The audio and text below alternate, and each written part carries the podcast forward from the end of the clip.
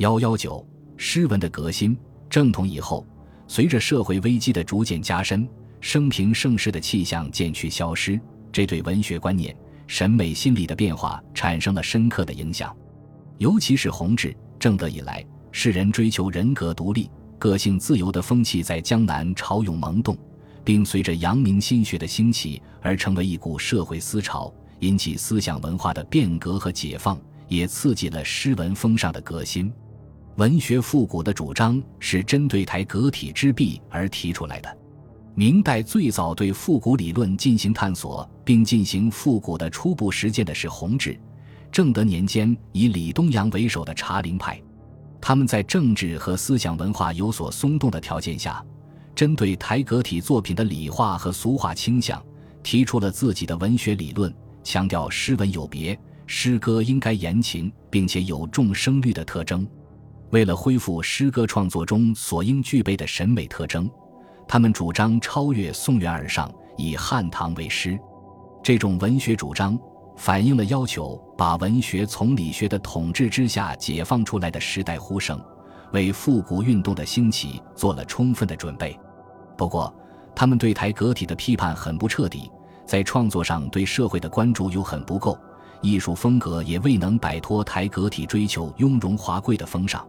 因而也就未能根本改变文坛的面貌。弘治、正德年间记起的前妻子公开亮出了复古的旗号，掀起了第一次复古运动的高潮。后来嘉靖、万历年间的后妻子，又掀起第二次复古运动的高潮，直至天启末年、崇祯初年，复古运动的第三次高潮又再度掀起。这场复古运动从弘治年间一直持续到明末，绵延了大约一个半世纪之久。明末的复古运动及其诗文创作，下面将做专门的论述。这里将集中介绍明中叶前后妻子的文学主张及其诗文创作。前妻子是指弘治、正德年间的李梦阳、何景明、许真卿、边贡、王廷相、康海、王九思，以李梦阳。何景明为首，后妻子是李攀龙、王世贞、谢贞、宗臣梁有玉、吴国伦、徐中行，以李攀龙、王世贞为首。前后妻子都提出相似的复古口号。前妻子畅言文必秦汉，诗必盛唐；后妻子也主张文必西汉，诗必盛唐。他们共同的宗旨，都要求恢复主体与客观社会现实。情与理，意与象，诗与乐的完美统一，及恢复中国古典诗歌传统的审美理想和审美特征。从这一点来说，可谓是复古。但同时，他们针对宋元以来理学家倡理贬情的文学观，特别是台阁体创作中的理化与俗化的倾向，着重强调主体感情的价值与地位，倡导向民歌学习。恢复文学创作表达真实情感的传统，又适应了明中叶社会生活的变化，反映了当时人们摆脱程朱理学的桎梏，追求主体自由、实现人生价值的要求。从这一点来说，他们的主张又具有创新的意义，是试图通过复古达到革新的目的。因此，这种复古运动就起到了打破明前期文坛程朱理学的垄断局面。开启了明后期浪漫主义文学思潮的先河，成为明代的文学思潮从前者过渡到后者的桥梁。不过，复古派虽然反对理学家的崇理轻情、以理贬情，但却没有从根本上怀疑和否定理学家所倡导的这个理，没有能对他进行直接的剖析批判，对情本身的合理性又缺乏深入的研究，对他的肯定也显得不够明确。不敢旗帜鲜明地为主体情感高唱赞歌，不敢公开大胆地追求个性的解放，他们总是在封建伦理道德与主体情感要求之间寻求调和，力图做到理与情的和谐统一，从而陷入矛盾而尴尬的窘境。同时，复古派也没有认识到，任何一种艺术形式总是与某个民族特定历史阶段的现实生活和思想感情相适应的。而任何一种艺术形式又都有其特定的审美理想和审美规范，具有很强的封闭性与稳定性。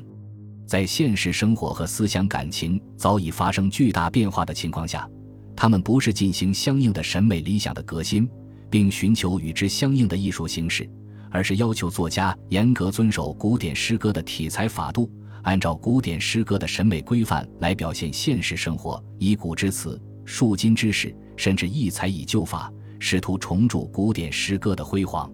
这样。按照古典诗歌的审美规范来剪裁丰富多彩的现实生活，势必使作品变得苍白无力、空虚软弱，甚至落入模仿抄袭的窠臼。事实也正是如此，越到后来，这种模仿抄袭的现象便越发严重，以致雷同翻覆，书可厌讳。因此，复古派的创作成就总的来说不是很高，因而复古运动最终都有避免不了失败的命运。虽然复古派的创作总体成就不高，但他们还是写出了许多有价值的优秀作品。复古派的成员大多数属于比较正直的士大夫，对执掌朝政的腐朽势力持反对态度。第一次复古运动的作家曾与昏君、外戚，特别是以刘瑾为首的宦官势力做过斗争。第二次复古运动的作家也参加了反对权臣严嵩及其党羽的政治斗争。他们都结合自己的斗争经历，写下了一批揭露、抨击社会黑暗现象、同情劳动人民遭遇的诗文。同时，由于他们力求恢复主体与客观世界、情与理统一的古典审美理想，强调主体精神，特别是主体情感的地位，也使得他们在创作中注重描绘丰富多彩的感情世界，展现自己的人格。因此，他们的许多作品。都写得个性鲜明，感情真挚，具有很强的艺术感染力。第一次复古运动中，前妻子的创作，以李梦阳与何景明的成就最为突出，而李的成就又在何之上？李梦阳运用的题材最为全面，涉及的题材也最广泛，现存诗文的数量也是最多的。他的作品很注意情文并茂，既重视格调，又重视感情。他创作的乐府和古诗较多，其中不乏有现实意义的作品，或反映下层劳动人民的悲惨处境，或刻画宦官的骄横，如《朝印马送臣子出塞》《军马黄》《空城阙》等。他的题画诗《林良画两角莺歌》借题画发议论，讽刺为帝王者当以国事为重，切莫耽于逸乐，玩物丧志。在艺术表现手法上，比例纵横。议论精当，颇见其功力。近体七律也有一些佳作，如《秋望》《周次》《泰山》《春暮》《夏夜泊别友人》，都是很有真情实感、艺术精湛的作品。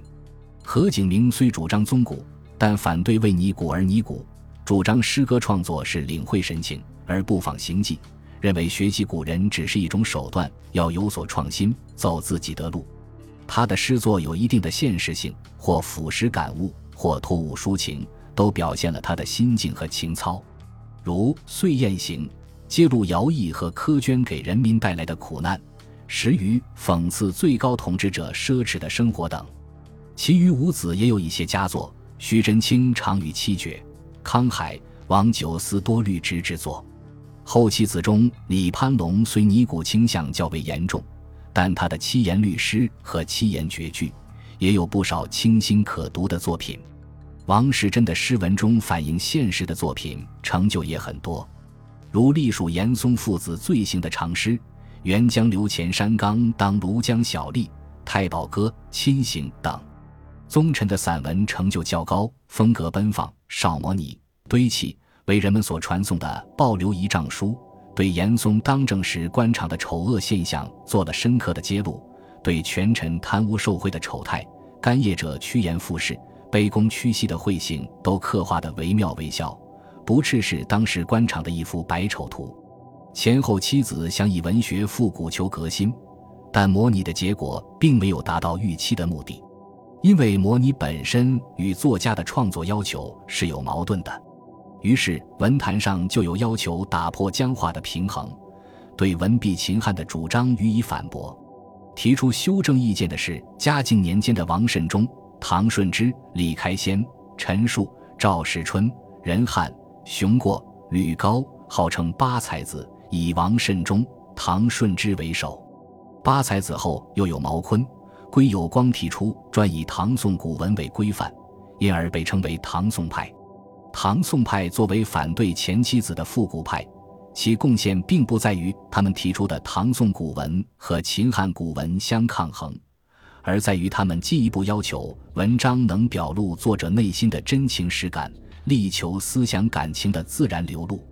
他们虽然也是模仿古人，但其模仿对象不是遥远的秦汉，而是时代距离较近的唐宋，贴近现实，也体现了语言文字之间的体态神情。容易引起共鸣，为人们所接受。他们所写的诗文一般都婉曲流畅、平易近人，诗歌创作也大多能实践他们的主张。王慎中早年受前妻子的影响，诗文模仿秦汉盛唐；晚年提倡唐宋散文，对欧阳修、曾巩、王安石等人的作品尤为推崇，其创作思想也仍离不开复古派的范畴。他的诗五言由受人推崇，写景抒怀，颇有风致。其散文成就高于诗，文笔雄健流畅，气势豪荡而富于变化。受王慎中影响最深的唐顺之，虽然在奉秦汉为宗转为宗法宋人的问题上，起初他比王慎中保守，但后来他对你古派的攻击则比王慎中更坚决。他指出，作家的作品应有各自的特色。不能抄袭古人，也不必做作，而要保持天然的本色。虽然他和王慎中一样，也只能做到效仿欧曾，未能完全摆脱古人窠臼，但他对创作的见解却比王慎中深了一层，标志着以复古求革新的探索有了进一步的发展。他的观点对后来的公安派和静陵派的反复古有很大影响。他的诗文直抒胸臆，信手写来。文风简雅清新，兼用口语，自然生动。毛坤敬佩唐顺之，并发展了他的理论。他进一步肯定了唐宋文，认为一切传统文人和八大家所以动人，是因为其各得其物之情而似于心，所以强调作家要体察物情，模拟于心。但他在反对模拟秦汉的同时，却陷入了模拟唐宋的泥潭。唐宋派中较有成就的作家是归有光。他推崇唐宋诸家，提倡文章要文从字顺，如上赠之馒头，一时要发，乃佳。他的散文成就较高，有自己的特点。他把生活琐事引到再道的文章中来，使文章与生活密切联系起来。他善于即时抒情，描神写态，把一些极平常的人和极普通的事描写的情景逼真、亲切动人，虽寥寥几笔。就能给人以深刻的印象。唐宋派作家的成就，反驳了前后七子文必秦汉，诗必盛唐的主张，但他们力图以宗主唐宋之文来革新文坛，不免又落入旧的窠臼。而且他们又不关心社会的现实生活，未能写出深刻反映社会现实的作品，所以他们在当时文坛上的地位并不高，号召力也不大。